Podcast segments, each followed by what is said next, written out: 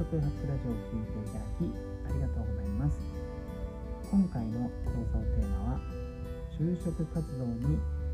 役立つドラッカーの名言を紹介したいと思います。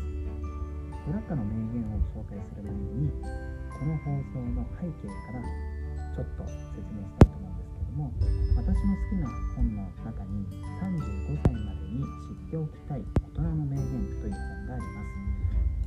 構成としては35歳までに知っておきたいその人生の悩みお金の悩み仕事の悩みとか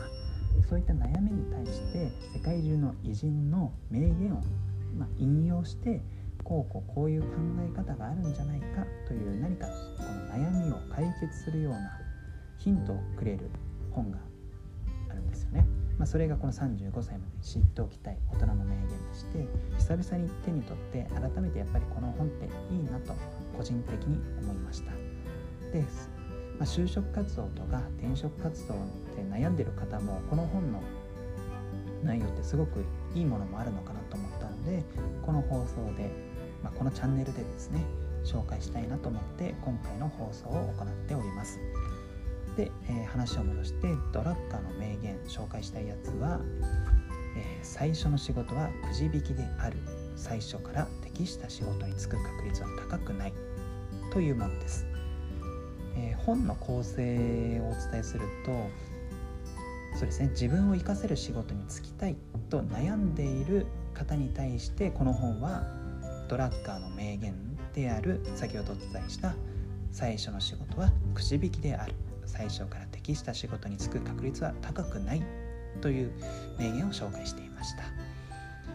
まあ、そうですねこの最初の仕事はくじ引きであるっていうのはすごくしっくりくるかなと思います。というのもまあいろいろ業界研究とか自己分析を重ねてまあいろいろ悩みに悩んで面接対策もして、まあ、実際に泣いてもらうじゃないですか。で就職してみるとあれちょっと俺のイメージと違うぞみたいなことって結構往々にしてあるんですよね。私自身就活で、まあ、内定いただいた会社に入ったんですけどもイメージとは違くて、まあ、当時すごい洗練話題になっていたフラッシュマーケティングという、まあ、マーケティングを用いて、まあ、飲食店とかの集客をお手伝いする仕事をしてたんですけども入るまではすごくこのアメリカで流行っていたビジネスモデルだしなんかすごいイケてるサービスだみたいな。でそれに立たれることってすごいことだみたいな風に思っていったんですけどいざ入って営業職ついたらめちゃめちゃもう泥臭い仕事でしてあれこんなにいいと思ってたサービスだけどこんな泥臭い営業で広めていたのみたいな形ですごくギャップを感じてしまったことがあったんですよね。でやっぱりこのドラッカーの言う最初の仕事はくじ引きであるっていうのはまさにその通りだと今思っても思っていてまあ結局悩んでみて吟味して選んでも実際その仕事が自分にとって外れなのか当たりなのかってわからないんですよねやってみない限り。で逆もしかりで、まあ、言葉悪いですけども適当に選んだ仕事だったとしてもそれがもしかしたら当たりになる可能性も、まあ、十分あるわけですよ。ですのでまあこの名言で僕が何が言いたいかというと、まあ、いい意味で気を張らない就職活動とか転職活動でもちろん真剣にやるっていうのは当然なんですけども何か自分がこうこうあるべきだみたいな道を作って仮に就活でそれがうまくいかなかったとしてもいやいやとそんなに落ち込まなくていいですよと。もともと最初の仕事はくじ引きなんだから、まあ、今回たまたま外れを引いただけであってまあ、次は当たりがあるかもしれないですし、まあ、周りの人だって仕事外してる可能性もありますからなんか自分だけなんかもう人生終了みたいに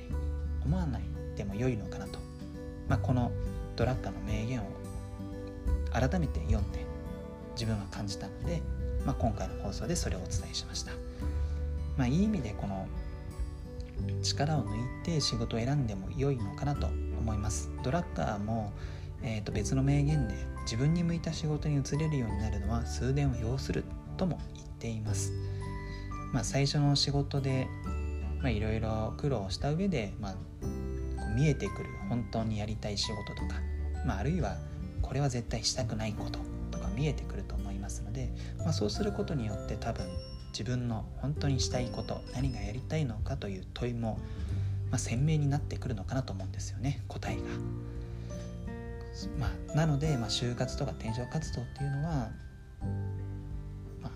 何でしょう就活内定先決まったら、まあ、終わりではなくてそこから初めてキャリアがスタートするわけですから、まあ、いい意味で最初の仕事くじ引きだみたいな感じで仕事を選んでも良いのかなとは個人的には思いました。ちょっと話がまとまってないかもしれないんですけども本日の放送は以上となります。最後までご視聴いただきありがとうございました。あなたの就職活動そして転職活動の成功を祈りつつ今日はこの辺でまた明日。